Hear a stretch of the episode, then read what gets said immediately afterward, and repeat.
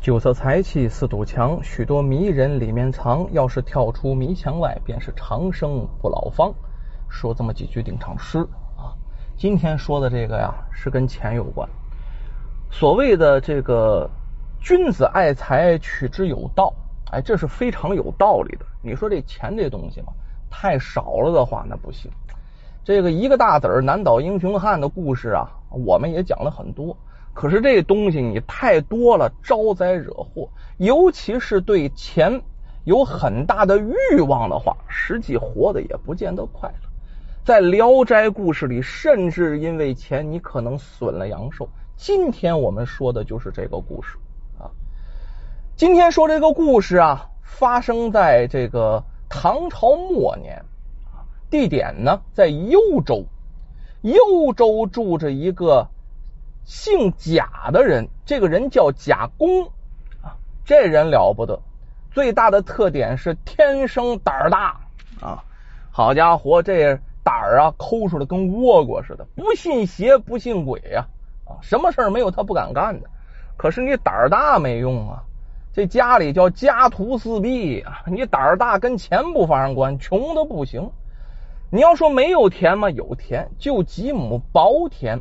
什么叫薄田？不咋长东西，地力不行啊，种出那东西啊，那叫勉强糊口。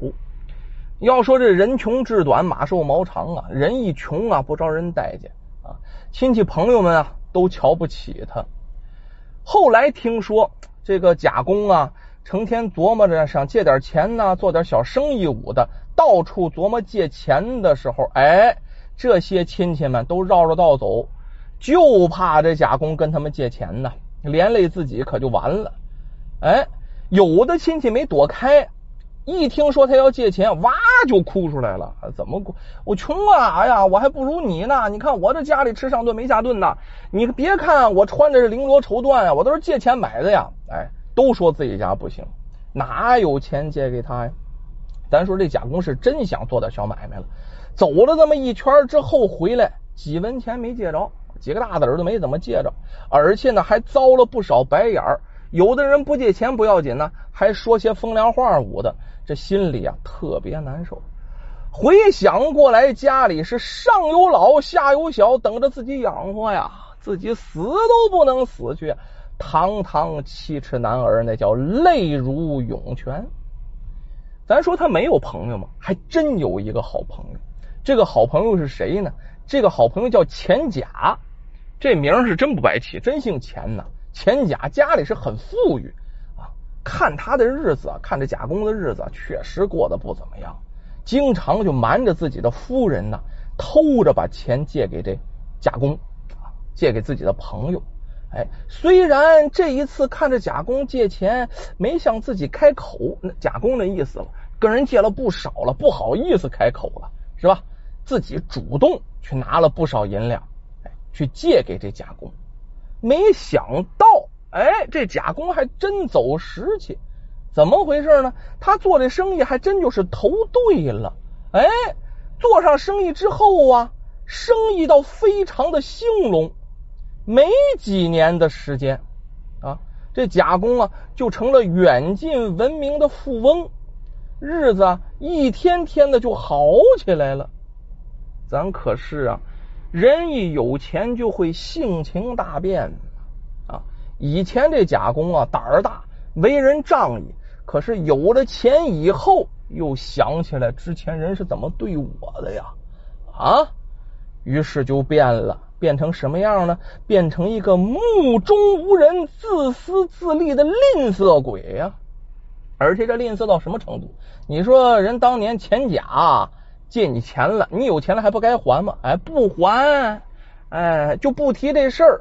咱说刚开始钱甲有钱不在乎这个啊，而且还经常啊替他跑前跑后，因为钱甲相对年轻点啊，比比他小小不少，经常给他跑前跑后的，也不催他还钱。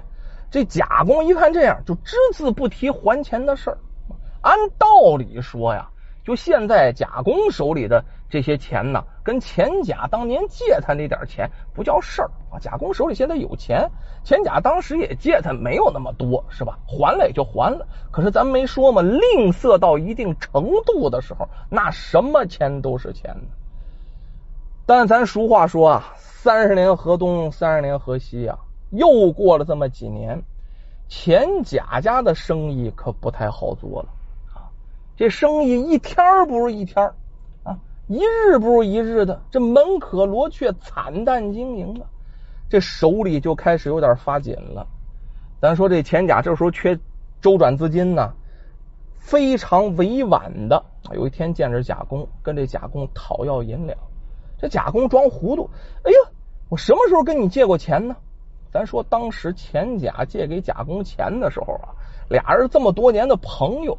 就没写借据，双方全凭一个信字跟义字啊，就如今才反应过来，哎呦喂，我让当当时让他写个借据多好啊，不由得是又气又急呀，但是也无可奈何，生了气了，甩袖离开。就这样，俩人一年没见面。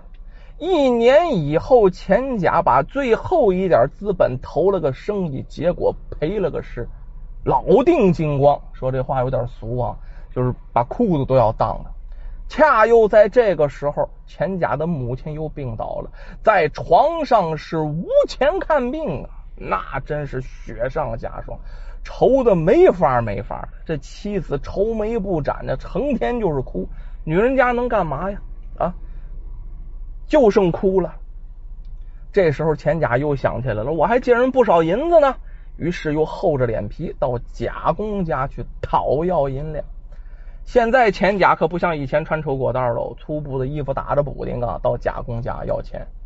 贾公这一年多没看见他了，看见他又来，这不一样，地位转换呢，一副趾高气扬的样子。那咱说不好听话，打着执事去接待他这老朋友啊，让人觉得呀，好像是钱甲欠了他的钱一样。而且到最后说到钱的时候，那叫骂人了，自己那么有钱。就扔了几个大子儿往地上一扔，然后再也不理他了，把这钱甲就蹲那儿了，就蹲屋里呢，连杯水都没给自己，转身进了内室。这叫什么？这叫撵客。咱说钱甲是一般人吗？曾经富甲四方啊，何曾受过如此之羞辱啊？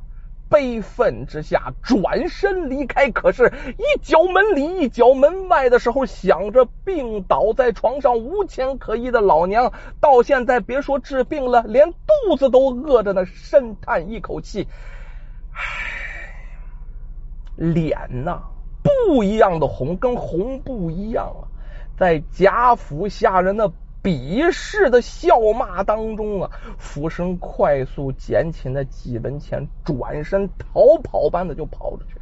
一路上叫泪如涌泉，义愤填膺啊！啊，后悔呀，后悔什么？自己有眼无珠，看错人了，掏心掏肺交了个狼心狗肺呀！应了那句老话，叫什么呢？那叫是知人知面不知心呐！回到家中更是晴天一个霹雳，老娘在家中也已绝气身亡，而且是瞪着眼，这叫什么死不瞑目？你说这钱甲什么心情啊？悲愤欲绝呀！堂堂七尺男儿搂着妻儿哭的那叫昏天黑地。咱说钱甲够孝顺啊，都这种情况了。还想着给老娘下葬，一般的家里实在穷成这样了，拉到烂葬岗子，芦席一卷得了吧。可是他没这么做，家里最后的房产变卖了，厚葬母亲，把自己欠的所有的钱全部还清了，就剩最后一套房子了，钱都还清了。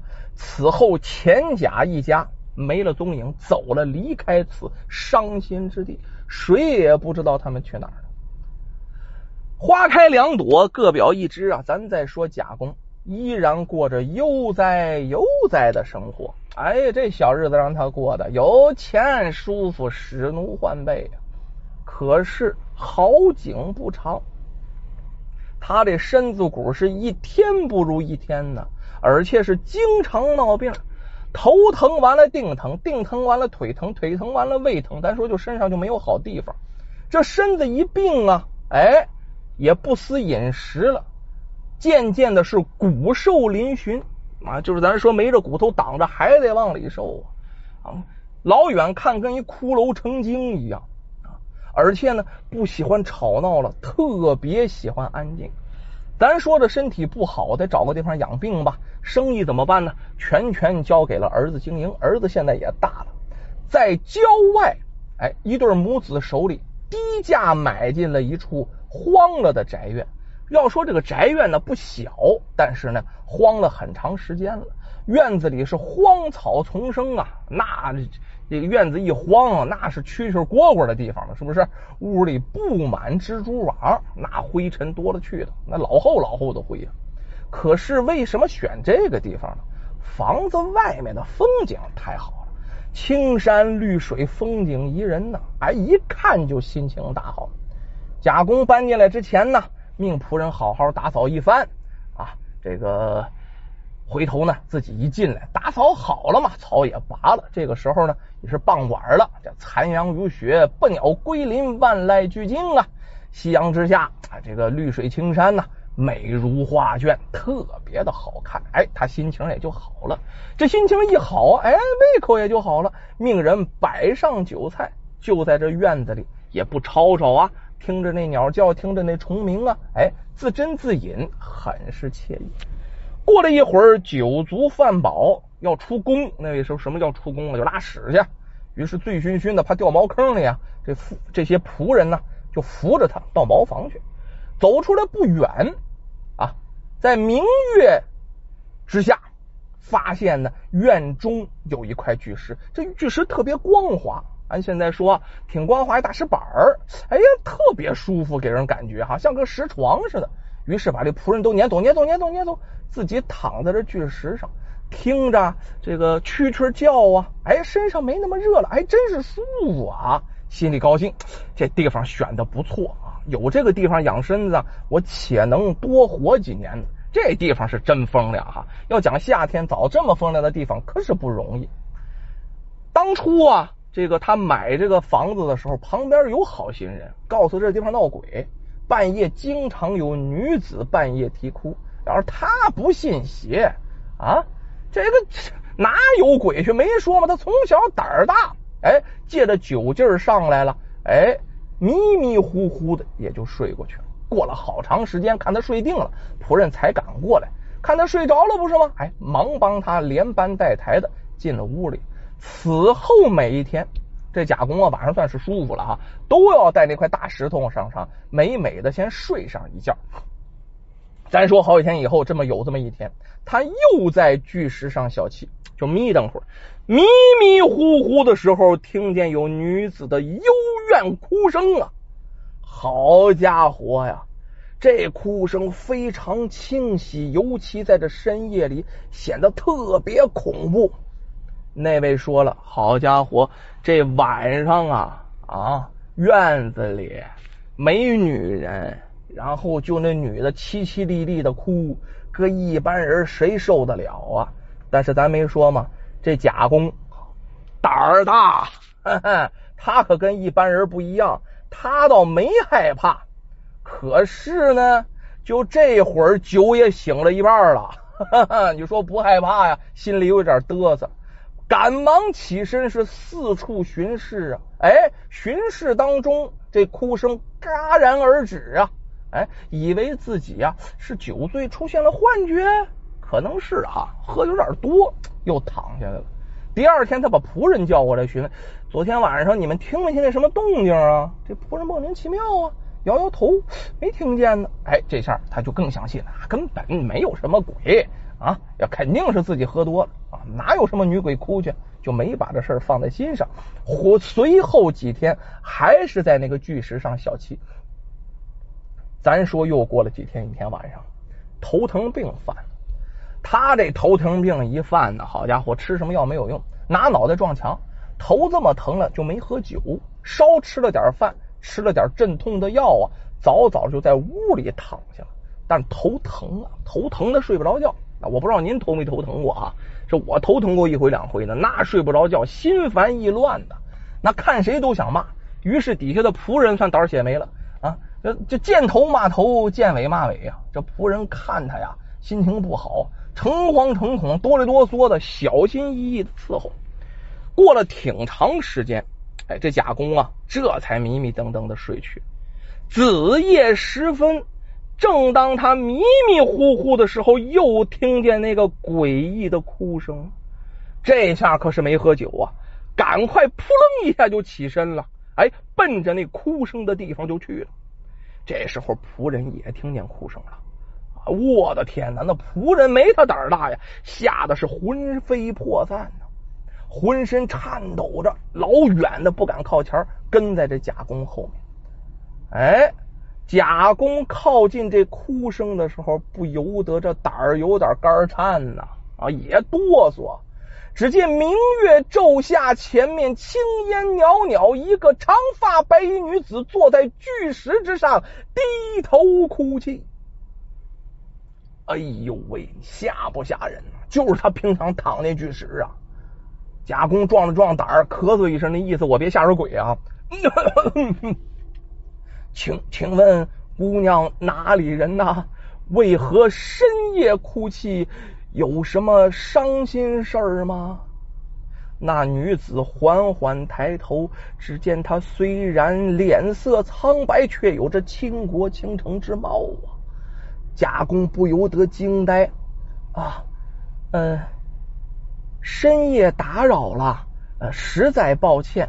小女子名叫云画。是原来这家主人关海的长女，自幼目睹姨娘嫉妒母亲受父亲呵护有加。有一天，父亲出门，母亲卧病在床，姨娘竟把毒药灌进母亲嘴里，母亲含恨而死。姨娘发现我目睹全景，便对我远任监视。不让我说出去的，而且在我汤药里下了药啊啊！此后我便经常全身发热疼痛，只好哀求他给我解药。姨娘便趁此威胁我，不要告诉我的父亲，如若不然，他会让我跟娘一个下场啊！我知道他心狠手辣，什么事都做得出来，吓得只好顺从他。盼着自己长大，好为母亲报仇雪恨。哎，这云画突然停下来了，擦拭着自己的眼泪，接着又说：“长大后啊，父亲因为母亲早逝，看我可怜，便为我择了一门亲事，便是徐员外之子徐伯文。听此人。”人品貌相俱佳，家世显赫。可是姨娘知道后特别记恨呐。此后，我成亲那天，在我汤药里下了毒，致我七窍流血而亡。又和我的庶弟，也就是姨娘的亲生儿子，把我扔进这旧院里的枯井里，还让几个奴才不知道从何处抬来巨石压在枯井之上。我父见我失踪，生不见人，死不见尸，一股急火，几日后也经离世。此后姨娘便让他那个吃喝嫖赌、让让俱全的儿子打理生意，生意也每况愈下。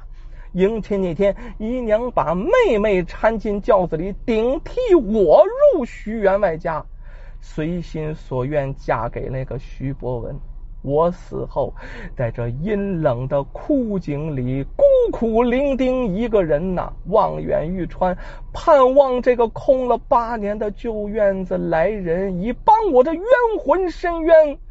云话说罢，掩面而泣呀。听了整个的故事，贾公呆呆的在那儿一字不发呀，不由得。暴跳暴怒啊！为什么世间还有如此之事？就下定决心，一定要替这个姑娘讨个说法。那位说了，这个故事怎么跟贾公不还钱假钱的故事没有任何关系啊？列位，故事太大，一次说不完，接下来还有更精彩的内容，我们下次再说。